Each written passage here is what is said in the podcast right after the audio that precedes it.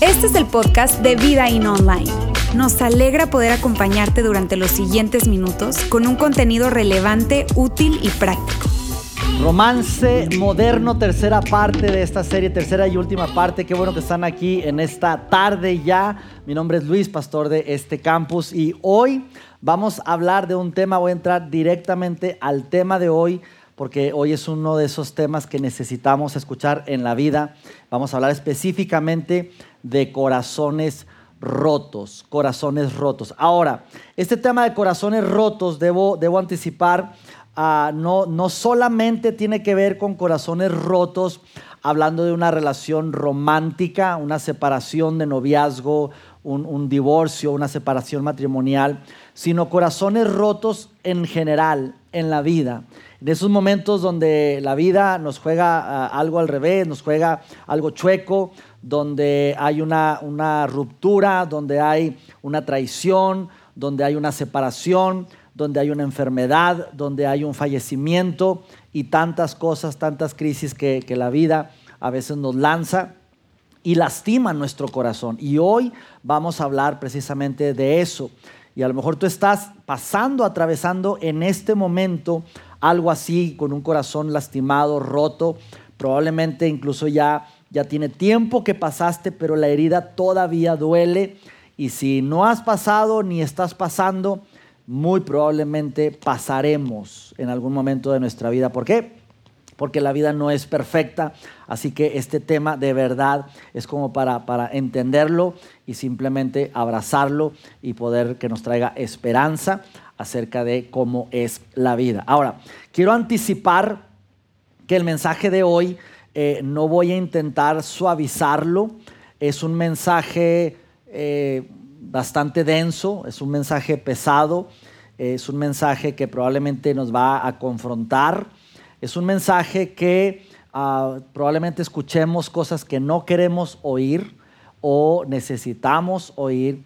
Así que te anticipo que el mensaje de hoy no va a ser eh, un típico mensaje de Luis Fragoso, si me conoces, me, encanta comunicar, me encanta eh, poder disfrutar los mensajes de manera muy relajada. Tú sabes que mi estilo es, muy relajado, es muy, ah, trato de hacerlo ameno, pero repito, el mensaje de hoy va a ser un tanto diferente. Pero de verdad eh, espero que hoy puedas abrazar el, el, tema que vamos a estar hablando acerca de corazones rotos. Y de entrada, te voy a decir cuáles son los dos grandes puntos, los dos grandes verdades, por si te tienes que ir a mitad de reunión, por si cualquier cosa que lo tengas ya en, mente, en claro, qué es lo que yo quiero decirte hoy. Lo número uno es lo siguiente, si tú tienes un corazón roto, no quiere decir que tú estás roto. Si tú tienes un corazón roto, no significa, no quiere decir que tú como persona estás rota.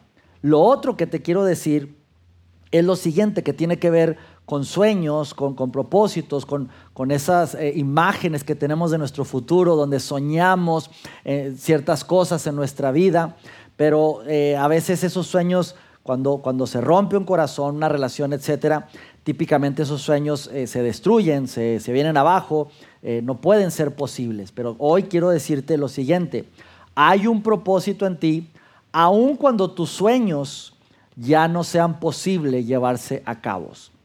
Ya cuando tus sueños no es posible que los lleves a cabo, aún así hay un propósito para tu vida. Y esas dos grandes verdades yo quiero que hoy las abracemos porque de eso vamos a hablar en, esta, en estos, no sé, 26 minutos que me quedan. Eso es lo que vamos a hablar.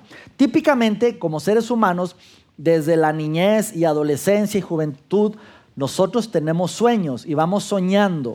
¿Sí? Sueños como qué? Sueños como los siguientes. Yo sueño con un día graduar de la universidad. Ese es un sueño de algún adolescente, algún joven, ya terminar mis estudios y sueño con a los, no sé, 22, 23 años estar graduando de la universidad. Sueño con casarme a los 25 años. Yo, yo decía eso cuando tenía 15, 17. Sueño con casarme a los 25 años. Y llegó a los 25 años y estaba más soltero que cualquier cosa. Eh, y, y llegó a los 26 y los 27, pero a los 28 años seguía soltero. Ya a los 29 igual hasta que cumplí los 30 años, seguía soltero todavía. Fue hasta los 31 años que, me casé. Pero ese era mi sueño de, joven, a los 25 años. Seguramente tú a lo mejor tenías también por ahí sueños de, eh, sueño a tal edad casarme. Sueño con tener hijos. E, eso es un sueño que, típicamente muchos eh, tenemos y a veces nos ponemos como, como, muy estrictos. Yo sueño con tener la parejita, ¿va? el niño y la niña. Hay otros que dicen, no, sueño con, con una familia numerosa. Yo quiero tener, no sé, cinco, siete, ocho hijos, que seamos así un montón de niños. Típicamente esas parejas, después del segundo niño, es como que ya, mejor hasta ahí, ¿no? Pero soñamos con ese tipo de cosas, sueño con, emprender un negocio y, a través de un socio poder emprender un negocio y tener un emprendimiento y tener mi propio negocio. Sueño con eh, jubilarme, ya retirarme de la vida laboral a los, no sé, 60, 65 años. Y típicamente nosotros como seres humanos tenemos sueños. Sueño con un día estar con mi pareja, envejecer juntos, estar en una banca, disfrutar la vida, los nietos corriendo ahí este, alrededor, eh, nuestros hijos ya casados, con, con sus matrimonios establecidos, ya los negocios andando solos. Son típicamente los sueños que un ser humano tenemos, soñamos con ese tipo de cosas. Ahora, a lo largo de esos sueños, si tú analizas como esos sueños, típicamente al lado de cada sueño hay una persona, hay un, ser humano que está al lado tuyo, ya sea si es un matrimonio, sea que quieres tener hijos, sea el emprender con algún socio, pero típicamente hay una persona. Necesitamos las relaciones. Somos seres humanos relacionales y necesitamos, y esos, esos sueños típicamente los construimos al lado de otras personas. Algunos de esos sueños efectivamente sí se van cumpliendo. Si tú soñabas con graduarte y hoy me puedes decir, mira, yo tenía un sueño de graduarme y estudié mi licenciatura, mi ingeniería, incluso eh, tengo mi maestría y ese sueño se cumplió. Soñabas con, con casarte y me dices, hoy te puedo decir, aquí está mi esposa, mi esposo, y ese sueño se, se cumplió. Y algunos de esos sueños efectivamente los vamos cumpliendo. Pero la realidad, amigos, es que no todos los sueños se cumplen tal cual. No todo lo que soñamos se lleva a cabo tal cual. ¿Por qué? Porque a lo largo del camino, a veces por malas decisiones que tomamos, hacemos algo y tomamos una mala decisión y esa relación no prospera o, o, nos va más allá y tomamos una mala decisión y no terminamos de cumplir ese sueño. A veces es culpa de los dos. Tú soñabas con, con envejecer juntos, pero a lo largo del camino se fue perdiendo la, química, la relación, el compromiso y, la decisión de seguir juntos. Y, simplemente parte culpa tuya, parte culpa de la otra persona. Y esos sueños simplemente se fueron, eh, se fueron eh, deshaciendo y no pudiste eh, cumplir con, con esos sueños. Pero hay otras que duelen más que es por culpa de la otra persona. Y ese tipo de, situaciones donde tú soñabas con, con, envejecer juntos, con tener una familia, pero a lo largo del camino, por culpa de la otra persona, tus sueños ya no son posibles realizarlos. A veces por, por situaciones de otras personas ajenas a ti, tus sueños personales se ven imposibles de cumplir. Y esos momentos, amigos, duelen cuando la vida nos da golpes que no estábamos esperando, que aparentemente nosotros como personas estábamos haciendo las cosas correctas, estábamos eh, llevando un buen matrimonio y siendo fieles y, y, sirviendo en la iglesia y en una vida de oración y estamos como que la vida haciendo las cosas correctas, pero de repente, de pronto, las situaciones de la vida nos juegan cosas que nos sacuden, como por ejemplo el descubrir un mensaje en el celular de tu pareja y te das cuenta que está escribiéndose con otra persona en una relación subida de tono o romántica. Y en ese momento, no por culpa tuya, pero a través de, tu pareja te das cuenta de esa verdad que te rompe el corazón. O que hay de ese mensaje que recibes, una fotografía que te manda alguien anónimo con tu pareja al lado de otra persona. Y tus sueños que tenías de envejecer juntos se vienen abajo con un corazón destrozado, terminando en un divorcio, en una separación con tu pareja. Y repito, no solamente tiene que ver en, relaciones románticas, pero ¿qué hay cuando está ese momento donde tú soñabas el, el envejecer y estar al lado con tus nietos, pero de pronto tu hija se va de la casa huyendo, maldiciéndote, no queriendo saber nada de ti, y esos sueños que tenías con tus hijos se esfuman por una mala decisión y una decisión totalmente caótica. ¿Qué pasa cuando recibes un informe médico donde te dice que lo que está pasando ese familiar es un cáncer terminal? Y en, una situación avanzada ya. Y tú soñabas con tus planes con ese familiar o esa, esa persona y de pronto te das cuenta que la realidad es que esos sueños no se van a llevar a cabo. Tal vez soñabas con, con, envejecer y tener una familia numerosa, pero ese reporte clínico, perdón, ese reporte clínico te dice que hay un problema de fertilidad en la pareja. Y eso te cae como un balde de agua fría y tu corazón en ese momento se quebra. ¿Qué pasa cuando recibes esa noticia que ese familiar acaba de fallecer?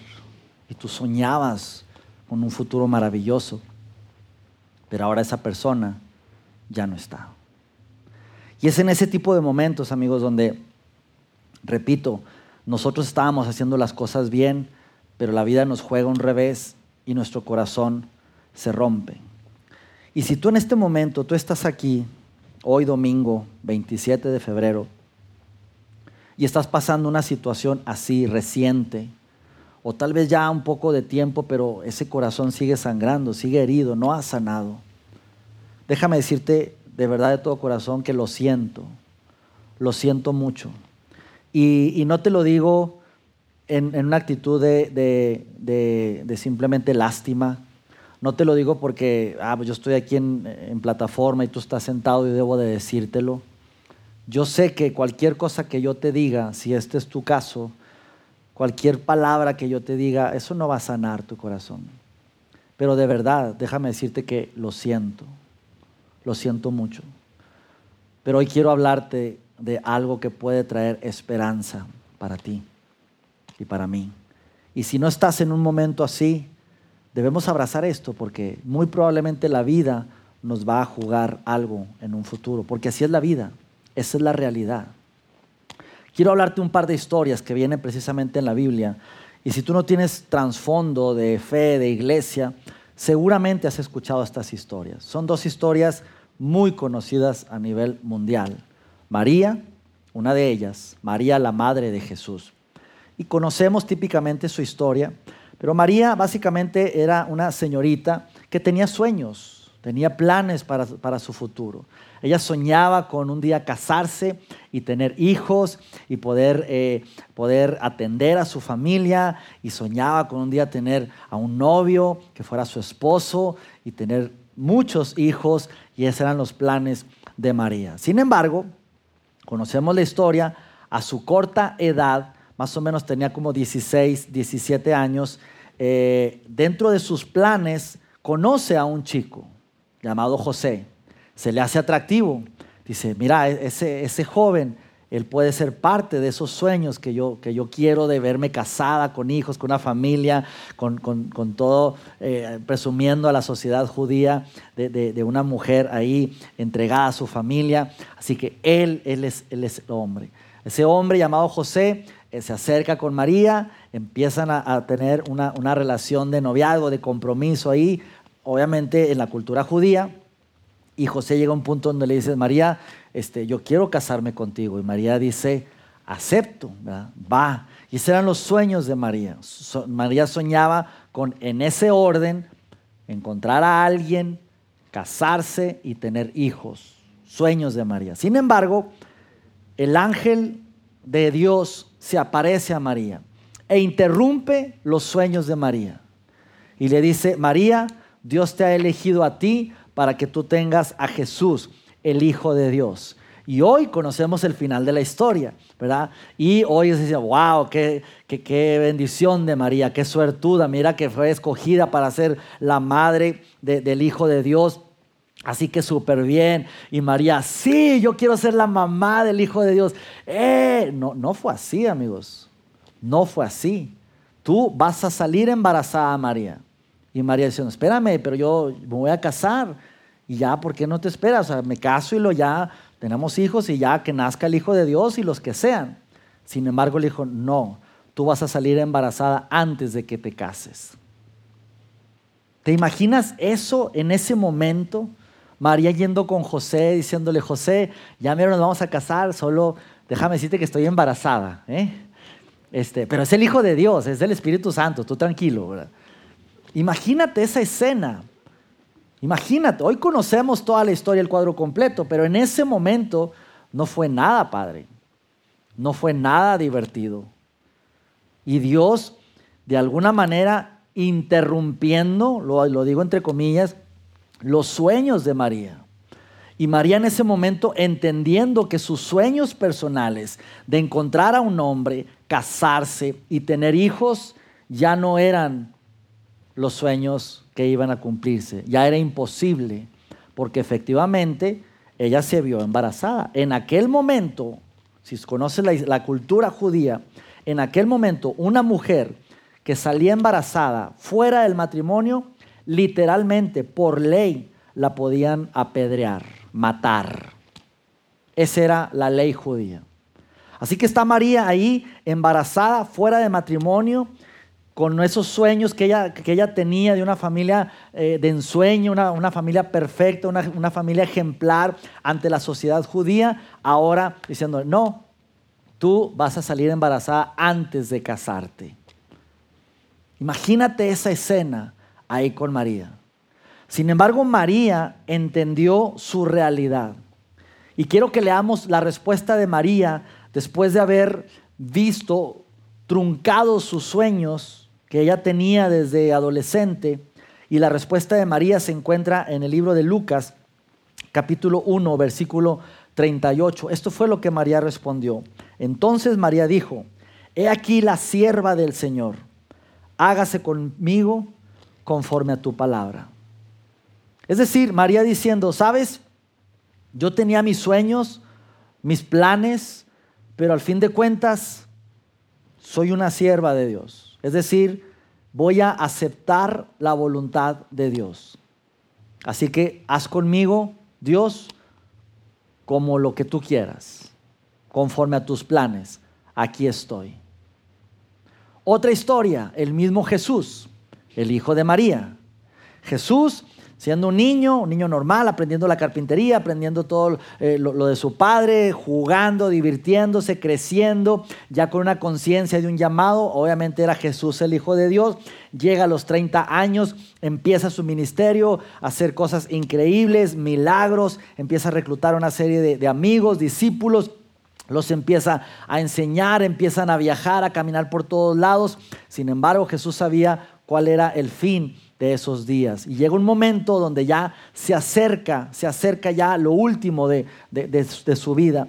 Y está en esa última cena con sus amigos, ya cenando, y después de ahí Jesús empieza a, entrar en el nervio, pero un nervio fuerte, un nervio de, miedo, de temor, ¿sí? De, de mucho miedo porque sabía lo que le iba a suceder. Tanto así que él se aparta de sus amigos y se va al famoso huerto de Getsemaní y ahí se pone a hablar con Dios, con su Padre. Y Jesús pensando, si yo hubiera escrito este guion yo hubiera escrito otro guion diferente.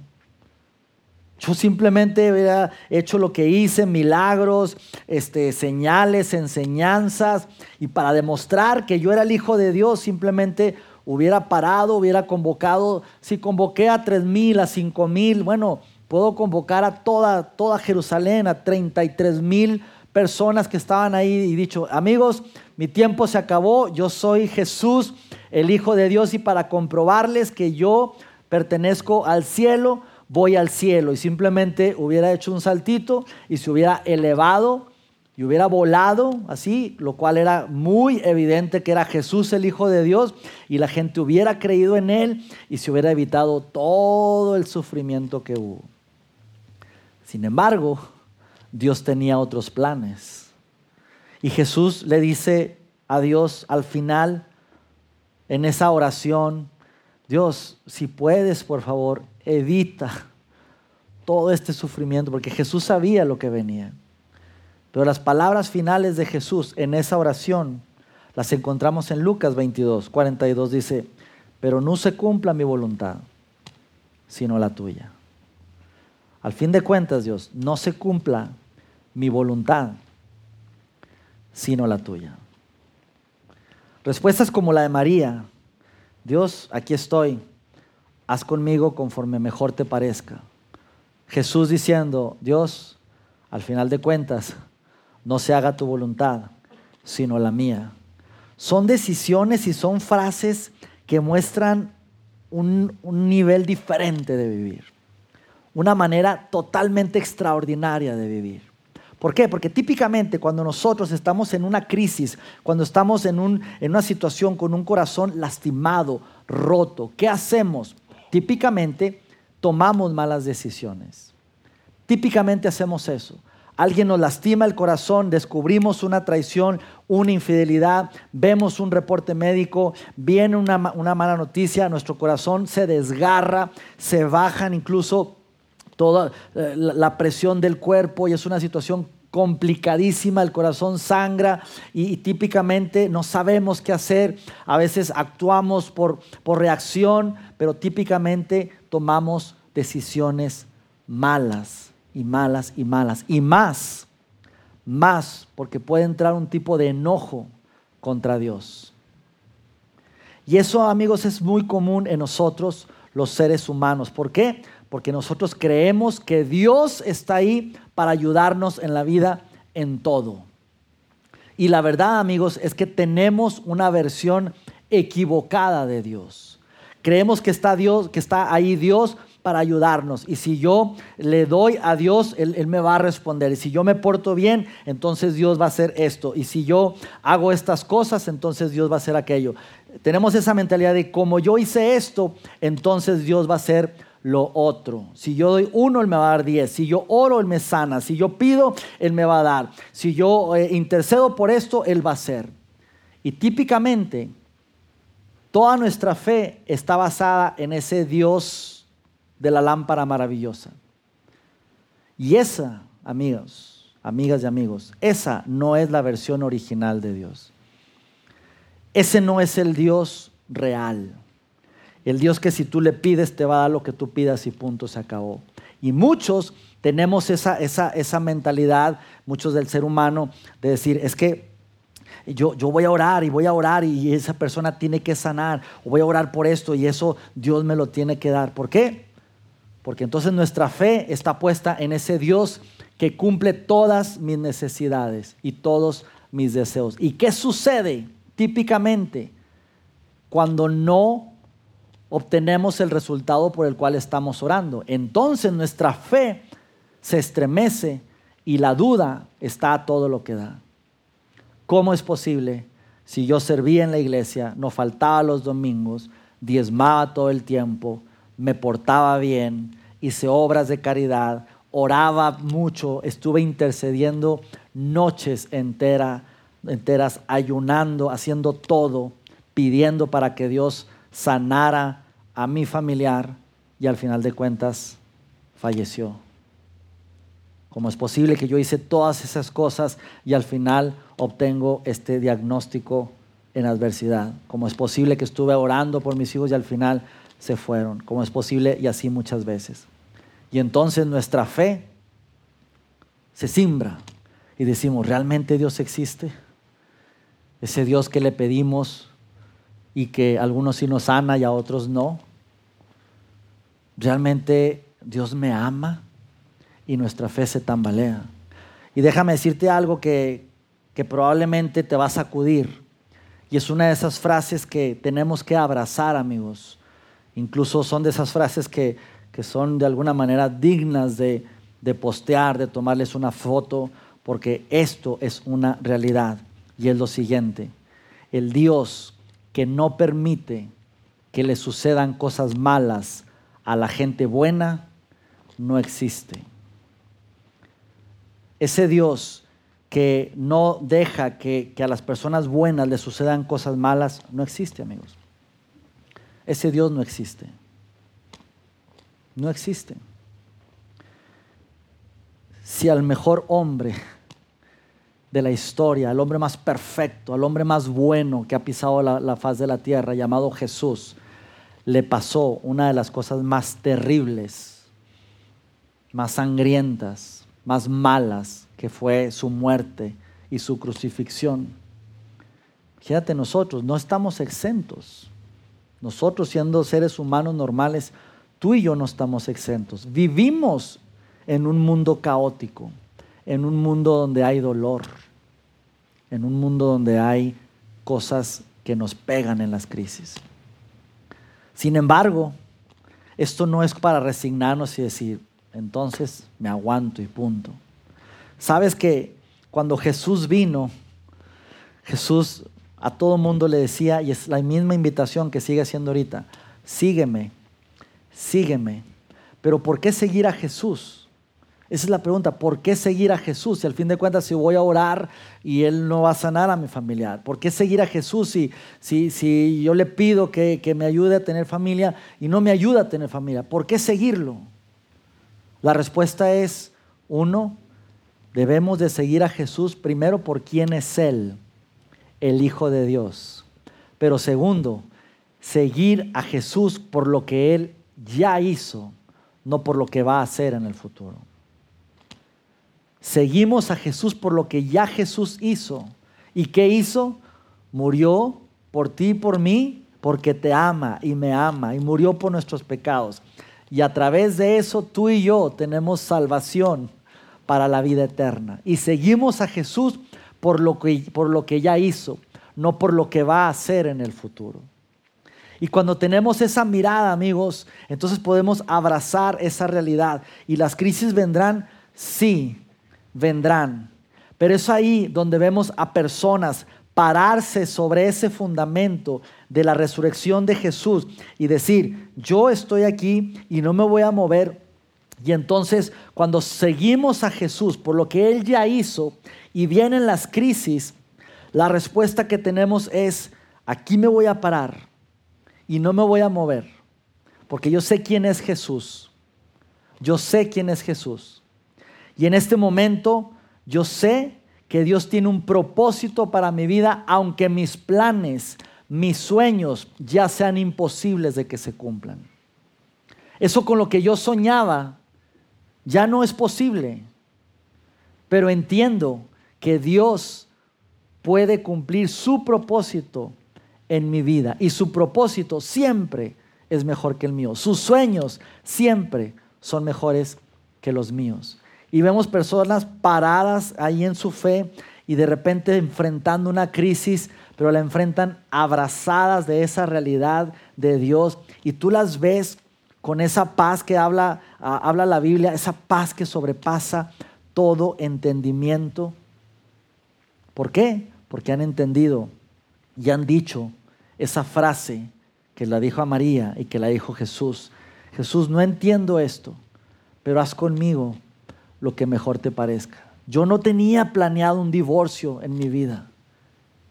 Y ahora vengo del registro civil o de, firmar esa carta de divorcio. Eso no estaba en mis planes y estoy destrozado, Dios. Pero haz conmigo lo que mejor te parezca. Tú sabes, Dios, que tengo sueños, tengo anhelos, tengo deseos. pero decimos cosas como, tú conoces mis deseos, pero yo reconozco, Dios, tu derecho de gobernar. Yo reconozco tu soberanía. Y personas que actúan así, con esa mentalidad, Dios, tú conoces mis deseos, pero yo reconozco tu manera de gobernar, tu soberanía sobre mí. Es que nosotros empezamos a vivir una vida totalmente diferente.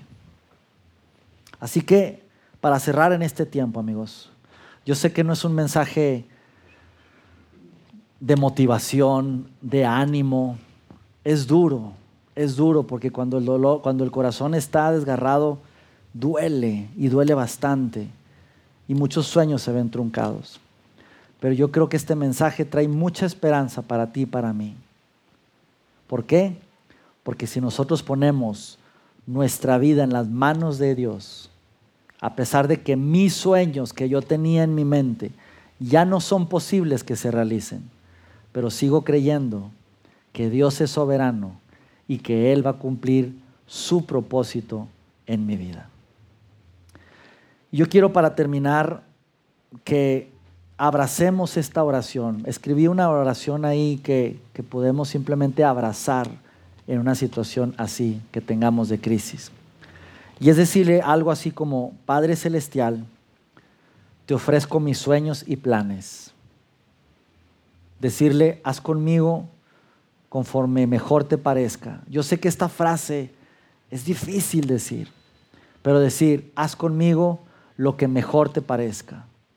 Reconozco tu derecho de gobernar. Hágase tu voluntad y no la mía.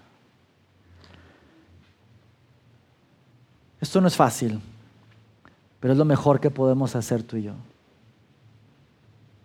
El saber que Dios tiene un plan mejor para nosotros, un propósito mejor, que a pesar de que ahorita no lo vemos por nuestro corazón herido, pero abrazar esa realidad y esa verdad, tú tienes un propósito para mí. Eso nos va a ayudar a vivir de una manera extraordinaria. Cierra tus ojos, por favor. Señor, esta tarde yo quiero darte gracias, Dios, porque estamos aquí juntos como seres humanos para aprender más de ti. Estamos aquí, Dios, conociéndote más el cómo eres, cómo actúas, lo que esperas de nosotros. Y vivimos, Dios, en un mundo donde hay crisis, hay caos, donde las circunstancias adversas vienen a nuestra vida a veces de manera inesperada, a veces son procesos largos y dolorosos, pero en medio de esta etapa de vida, en medio de tener un corazón roto, destrozado, debemos entender y abrazar esta verdad. Que si nuestro corazón está roto, no significa que estemos rotos nosotros. Y entender que aunque nuestros sueños que teníamos, tal vez desde chicos, ahora son imposibles de cumplir. Porque esa persona falleció, porque es imposible ahora eh, continuar con ese plan, porque esa pareja con la que yo soñaba futuro ya no está, por lo que sea, Dios. A pesar de que esos sueños ya no sean posibles cumplirse, abrazar esa verdad de que tú sigues teniendo un propósito para nuestras vidas. Y cuando volteamos a ti y te abrazamos a ti, Dios, en lugar de renegar de ti y dudar de ti, pero vamos corriendo a ti en medio de la crisis, nosotros podemos disfrutar y poder ver cumplidos tus sueños en nosotros, no los nuestros, sino los tuyos, y entender que tus sueños siempre son mejores que los propios. Gracias Dios en el nombre de Jesús. Amén.